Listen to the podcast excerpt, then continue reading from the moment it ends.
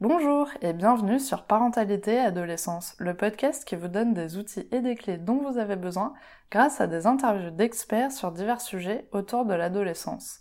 L'adolescence n'est pas obligée d'être synonyme de chaos, alors soyez joie, il y a des solutions.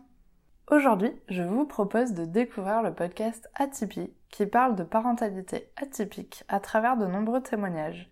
Une interview de Lola, sa fondatrice. J'espère que cet épisode vous plaira et je vous souhaite une très bonne écoute. Bonjour Lola Bonjour Sarah Alors pour commencer, pourrais-tu te présenter s'il te plaît? Ben, Moi je suis Lola, j'ai 33 ans. Je suis mariée euh, à Pierre, mon mari, depuis 6 euh, ans. Et je suis la maman d'un petit garçon de 4 ans et demi. Et je suis également euh, professeur des écoles depuis 11 ans. Et là, cette année, j'exerce euh, en classe de maternelle en banlieue parisienne. Et euh, je suis aussi podcasteuse depuis quelques mois. Super. Alors avant que tu nous parles de ton podcast, justement, on va parler de toi et de ta famille. Y a-t-il des membres atypiques parmi elles? Oui, donc ça, on l'a pas découvert euh, tout de suite, mais euh, ça a été un, long cheminement pour euh, découvrir que mon mari est, TDAH, trouble déficit de l'attention avec hyperactivité.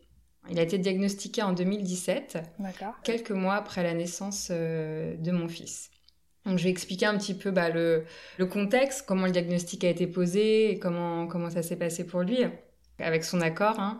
Mon fils est né en, janvier 2017 et, et c'est vrai qu'à sa naissance, ça a vraiment déstabilisé notre famille. Et mon mari, euh, suite à ça, a, fait une dépression. Petit à petit, euh, on sentait son état se, se dégrader.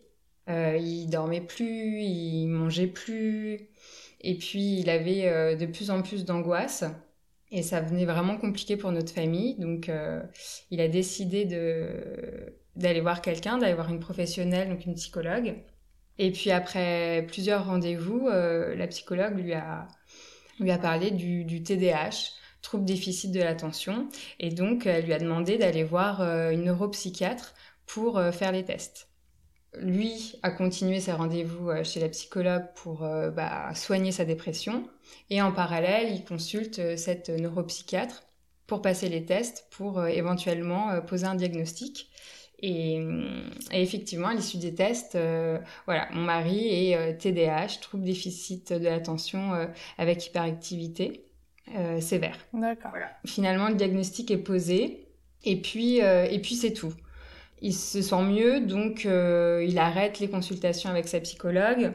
Et puis, vraiment, il n'y a pas de prise en charge spécifique pour le TDAH. Voilà, donc on retrouve, euh, voilà, il reprend sa vie euh, là où, enfin, voilà, il reprend sa vie. Et puis on sent euh, quelques mois après que son l'état dépressif réapparaît.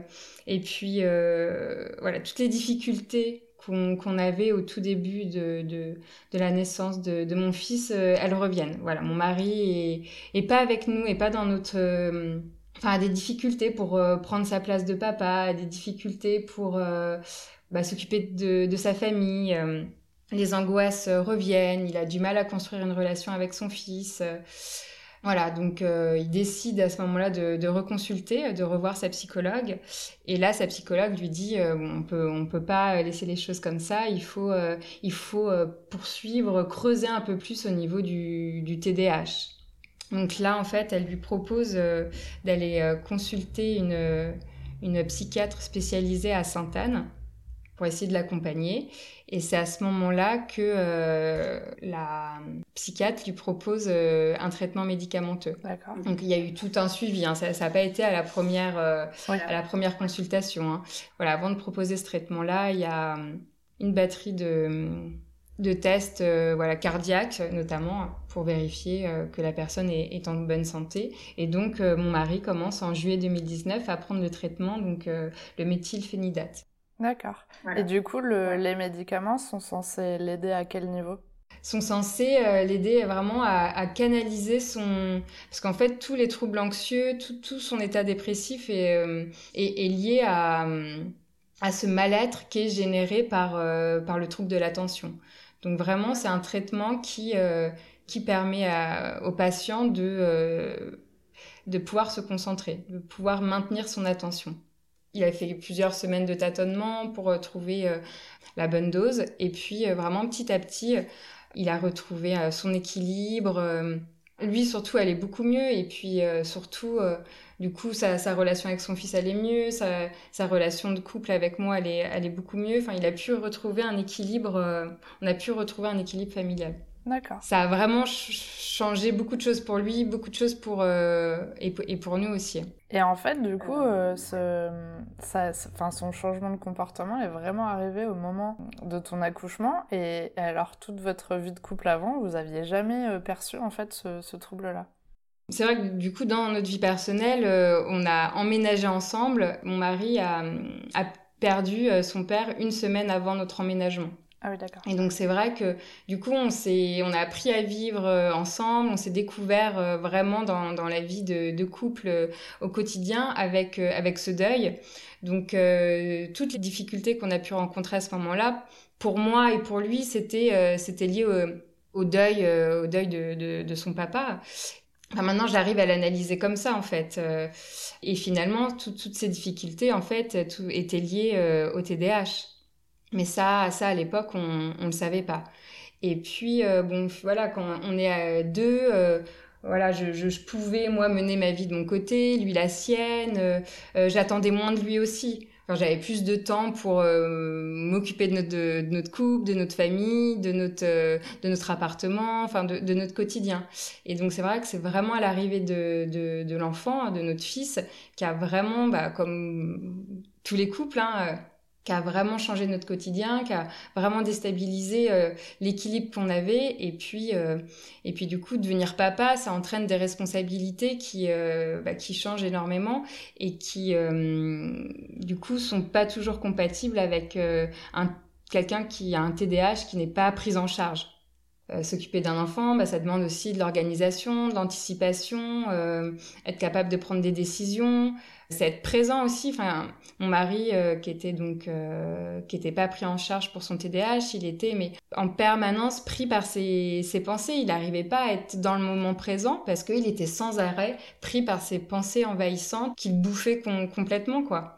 Et même quand on en reparle maintenant, enfin là quand on a parlé de l'interview, du coup je lui on est revenu un petit peu sur cette période et il me disait que lui-même était conscient qu'il n'était pas capable d'être présent pour son fils, que même les moments euh, passés ensemble, parfois il était obligé de... Enfin, il prenait des vidéos de, de, mon fils au parc parce que le moment où il était avec, euh, avec lui, il pensait à autre chose, il pensait aux difficultés de son travail, il pensait euh, à sa musique, il pensait à ses passions, mais il n'était pas du tout dans le moment présent et c'est seulement quand il regardait les vidéos par la suite qu'il pouvait vraiment découvrir ce qui s'était passé à ce moment-là. C'était vraiment la, sensation de ne de, pas de pas pouvoir compter sur lui parce que il était il était pas là. Et puis euh, euh, quelqu'un euh, donc qui a un TDAH c'est quelqu'un qui est très fatigué tout le temps. Enfin un TDAH non traité enfin pas forcément de façon médicamenteuse mais en tout cas il n'y a pas de prise en charge c'est quelqu'un de très très fatigué parce que il, lutte en permanence euh, avec lui-même pour euh, pour essayer d'être attentif, pour essayer de de, se concentrer, pour essayer de euh, canaliser ses émotions et donc voilà s'occuper d'un nourrisson c'est c'est beaucoup de fatigue surtout un bébé qui qui dormait pas beaucoup donc c'était c'était tout ce quotidien qui qui changeait avec avec l'arrivée de mon fils. D'accord. Et du coup, du moment où il a commencé à prendre euh, les médicaments, ça s'est apaisé et, euh, et, ça a été beaucoup plus facile au quotidien. Ouais, exactement. Et maintenant, c'est euh, c'est vraiment un super papa. Il, il est capable de faire. Enfin, il s'occupe beaucoup de son fils. Euh, ils, ils ont plein d'activités, plein de passions ensemble qu'ils peuvent partager, euh, partager ensemble. Et donc ça, c'est c'est génial. Donc, je, enfin, je fais pas du tout je sais que pour certaines personnes, les médicaments, en tout cas ce, type de traitement, euh, ça peut être compliqué. Donc je ne fais pas du tout l'éloge de ce, médicament. Mais en tout cas, pour mon mari, ça a été la solution. D'autres personnes arrivent à, à, prendre en charge ce trouble de l'attention autrement. En tout cas, pour lui, ça, ça, pour lui et pour nous, ça a vraiment changé, euh, ça a vraiment changé notre quotidien.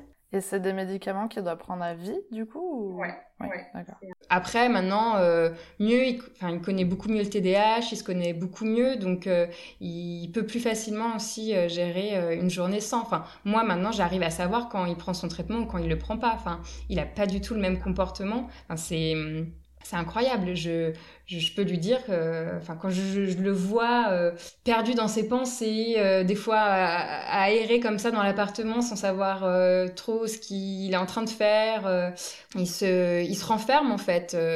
et puis même physiquement, même au niveau de l'alimentation, c'est du coup, il n'arrive pas à, gérer ses pulsions alimentaires. Enfin, voilà, vraiment, je, je, il n'a pas le même comportement avec ou, sans, sans médicaments. Donc, euh, Oui, puis je pense que le fait d'être allé voir quelqu'un, justement, de, de, connaître le diagnostic, eh ben, tu vas chercher plus d'informations aussi là-dessus. Euh, tu fais plus attention en fait aussi aux petits signes, aux petites réactions, à tout ce qu'il peut y avoir. Et puis voilà, ce qui paraît logique finalement parce que bah, quand tu sais pas, tu peux pas voir. Alors que finalement, le, fait de savoir. Il le voyait, mais ça l'inquiétait finalement. Il voyait ses, ses, différences, son fonctionnement, euh, euh, ça le rendait malheureux parce qu'il n'arrivait pas à comprendre pourquoi il se comportait de cette manière. Et malgré des, ses efforts, bon, ça, ça, ça tenait pas. Et maintenant, il sait pourquoi il réagit comme ça, donc ça le soulage aussi, et du coup, il, peut facilement mettre en place des stratégies pour avoir un, autre comportement, quoi. C'est vraiment aussi ce, le manque de sens, enfin le manque de compréhension qui a généré beaucoup d'angoisse et beaucoup de stress. Donc voilà pour, euh, pour mon mari. Et, euh, et en parallèle, il y a donc bah, mon, petit, mon petit garçon qui est, né et qui est hyper sensible. Euh, voilà, donc c'était un, un, bébé très sensible voilà, on parle de, de baby, de bébé aux, besoins intenses, euh, qui pleurait beaucoup. C'était un bébé qui avait toujours besoin euh, d'être avec sa maman, qui avait, euh, voilà, qui avait beaucoup de, beaucoup de besoins et puis qui réagissait beaucoup à son environnement, qui était très sensible et puis ben, qu'il l'est, qu'il l'est toujours, enfin il l'est, il l'est, il l'est toujours maintenant. Ouais.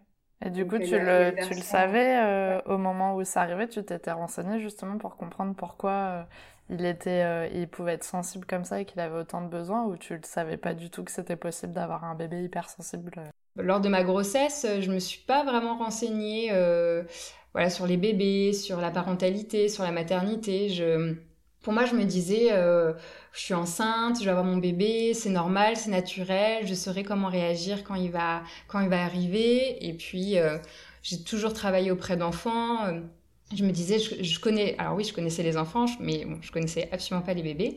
Mais bon, je me disais, je, je saurais faire, je, je saurais comment réagir. Donc, je me suis très peu, très peu documentée à ce moment-là. Et donc c'est quand il, est arrivé avec euh, en plus des besoins très importants où là je, je ça moi ça m'a personnellement ça m'a complètement submergée. Ouais.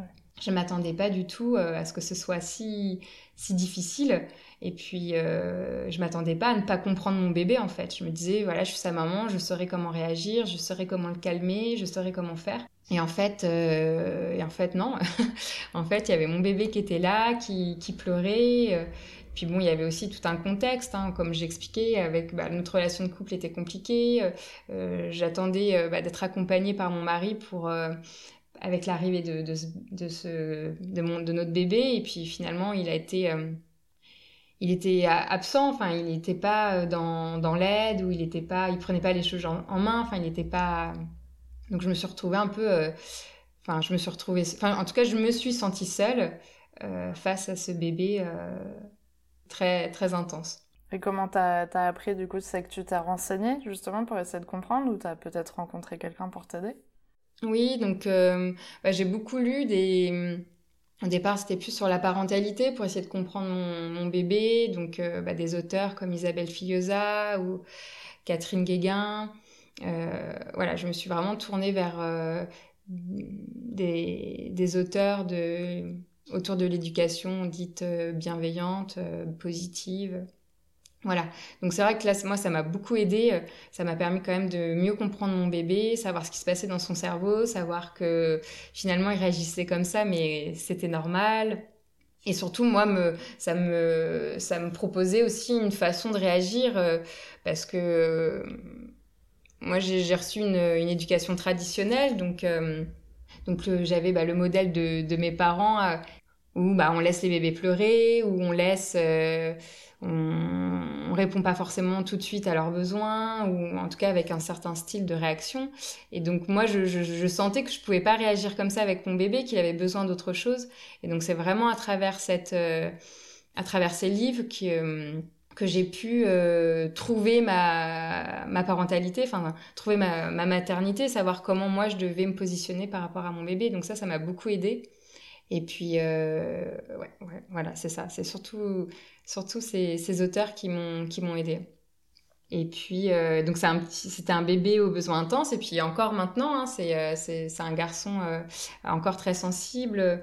Donc il y a vraiment le versant, le versant émotionnel. On sent vraiment que il vit ces émotions très intenses, hein, que ce soit de la joie ou la tristesse ou la colère. Et puis euh, toujours vraiment cette sensibilité par rapport à son environnement, euh, très empathique. Euh, et puis vraiment un besoin de, on sent il les, trop plein d'émotions. Il le fait moins maintenant, mais une journée de crèche ou, ou en début d'année, une journée d'école, c'était, je le récupérais le soir. C'était un bébé, mais déjà, enfin ou un enfant, un petit garçon, mais fatigué enfin épuisé et puis euh, qui, avait besoin de décharger. C'est, il, pleurait, pleurait, pleurait. On sentait qu'il s'était passé trop de choses dans sa journée, qu'il avait vraiment besoin de, d'extérioriser toutes ses émotions. Et puis il y a aussi le versant euh, du coup bah, sensoriel.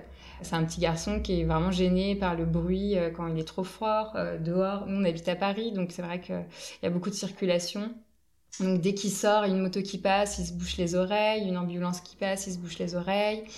Au niveau des odeurs, euh, par exemple, dès qu'il monte dans ma voiture, c'est très compliqué pour le faire monter parce que lui, il me dit que ça sent mauvais. Moi, je sens rien du tout, mais pour lui, ça sent mauvais. Ou par exemple, quand je, je me fais des, des couleurs au henné, alors ça, c'est une odeur, mais impossible pour lui de s'approcher de moi, quoi. C'est, il peut même pas être dans la même pièce que moi. C'est, bon, voilà, des choses, qu'on a du mal à comprendre, mais euh, le goût aussi, euh, impossible de, de, lui trouver un dentifrice euh, qui supporte. Euh, enfin voilà, c'est les émotions et c'est aussi, euh, aussi l'essence.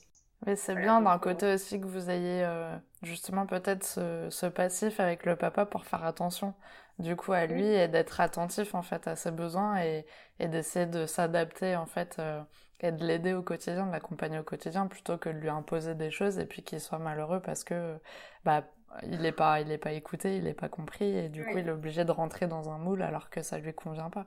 Donc euh, donc c'est bien aussi de, de, pouvoir essayer de trouver des solutions avec lui pour pour qu'il se sente mieux. Et du coup, est-ce que tu penses que son hypersensibilité vient plutôt de toi ou de son papa? Euh, bah c'est sûr que déjà mon mari donc euh, est TDAH et donc souvent les personnes TDAH il y a vraiment aussi une, une forte hypersensibilité donc c'est vrai que mon mari est, est hypersensible et c'est aussi en, en, voyant notre fils qui, qui comprend mieux son, son hypersensibilité qui comprend mieux son enfance et son adolescence mmh. quand il voit les réactions de, de, de notre euh, petit garçon il il arrive à mettre ouais, plus de sens à, à ce que lui lui-même a vécu en étant plus jeune. Et puis, euh, et puis moi, euh, forcément, euh, j'ai, j'ai, je pense avoir une sensibilité aussi, ouais, une sensibilité plus importante. Ouais. En tout cas, t'es bien entourée. c'est ça, ouais, ouais, ouais. On a. oui, mais du coup, on se comprend. Euh, enfin, voilà, souvent on dit que les personnes peut-être atypiques se, se retrouvent et se, se réunissent, mais c'est vrai que on, je pense qu'on se comprend, on se comprend mieux. En tout cas, au niveau de l'hypersensibilité, c'est évident que euh, on se comprend tous beaucoup mieux on, et on accepte aussi beaucoup plus de choses. Euh, enfin, on accueille aussi cette hypersensibilité euh, beaucoup mieux parce que on, sait ce que c'est. Mmh. Ouais, c'est ouais. chouette euh, que vous ayez pu justement euh, aborder euh, tout ça avec lui sereinement et bon après cette vague tempête ça, ouais. ça a dû quand même faire du bien un peu de comprendre ce qui se passait et de savoir comment réagir et, et avoir des, ouais des petites bribes d'infos et de, de réflexion pour pouvoir avancer sereinement. Bon, ouais, même si ouais, euh, ouais. tout ça n'est pas fini, mais, mais au moins oui, vous arrivez à avancer ensemble et, et ça c'est déjà très bien. Alors on va parler un petit peu de ton podcast qui s'appelle Atypie. Donc euh, pour les gens qui nous écoutent, euh, on va parler de, de personnes atypiques. Est-ce que tu pourrais nous expliquer pourquoi tu as eu envie de créer un podcast? Donc, euh, pourquoi j'ai envie aussi de créer ce podcast? Comme je l'ai expliqué, euh, bah déjà donc bah, d'un point de vue personnel, euh, j'ai été touchée par par ce sujet, et puis je me suis rendu compte à travers mon mari que c'était très mal très mal connu, très mal compris.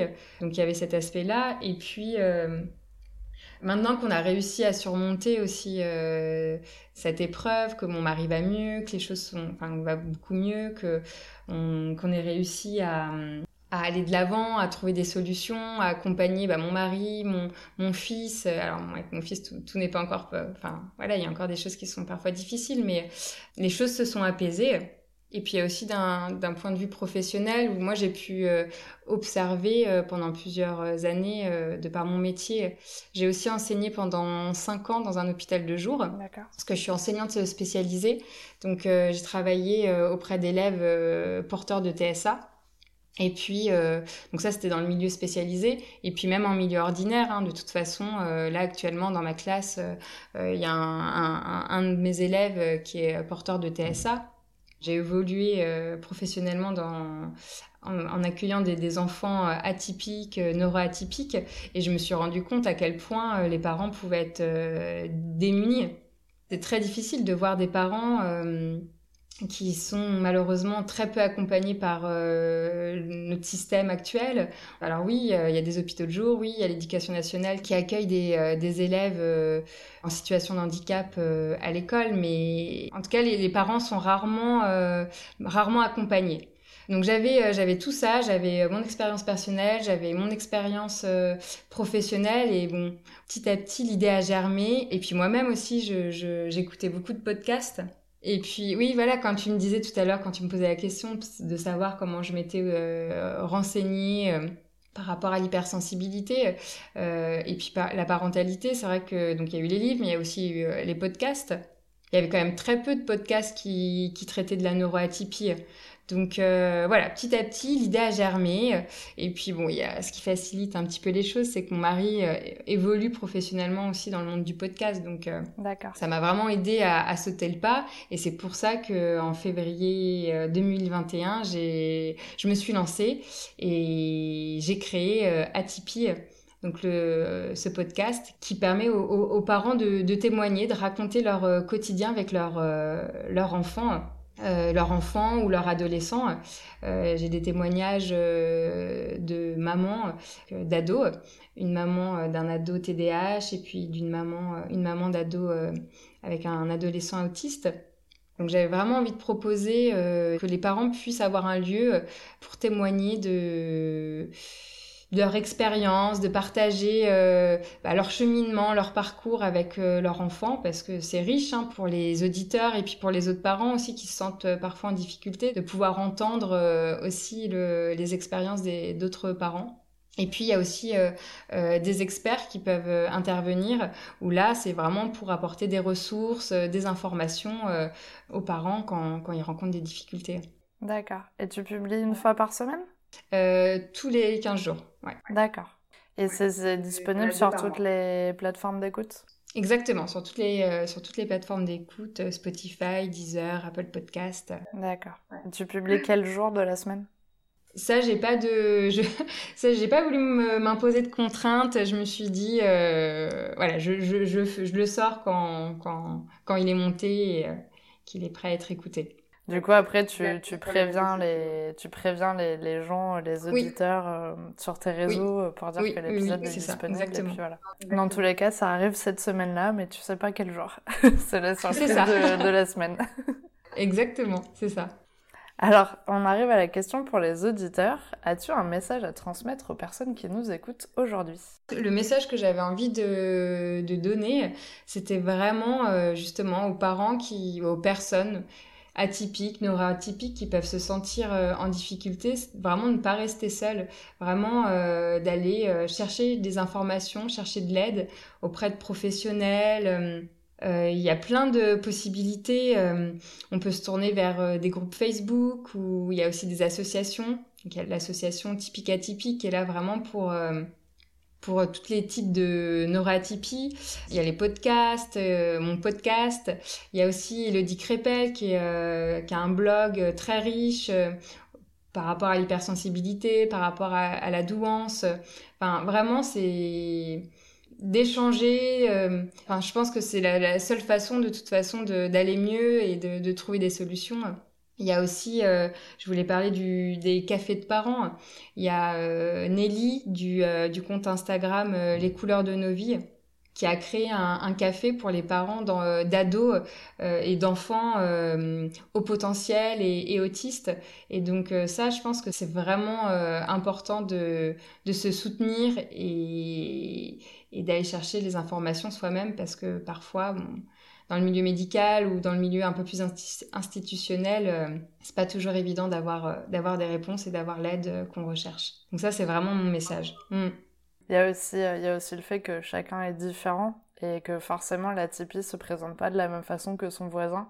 Et, euh, et c'est ça, je pense aussi qu'il faut essayer de d'accepter, de, de, comprendre aussi en échangeant avec d'autres personnes, c'est de se dire qu'il n'y avait pas forcément un diagnostic euh, euh, qui, qui, est le même pour tout le monde. Enfin, il y a, y a des diagnostics, mais après au quotidien, ça, c'est à eux en fait finalement de s'adapter et de trouver ben, les, les, solutions et ce qui correspond le mieux euh, à leur personnalité, à leurs troubles, à, à, à, leur quotidien finalement. Et même pour arriver au diagnostic, il y a des profils, euh, enfin dans chaque neuroatypie, il y a des profils euh, tellement différents que c'est compliqué déjà de, de, de savoir parfois bah, ce qu'il en est quoi.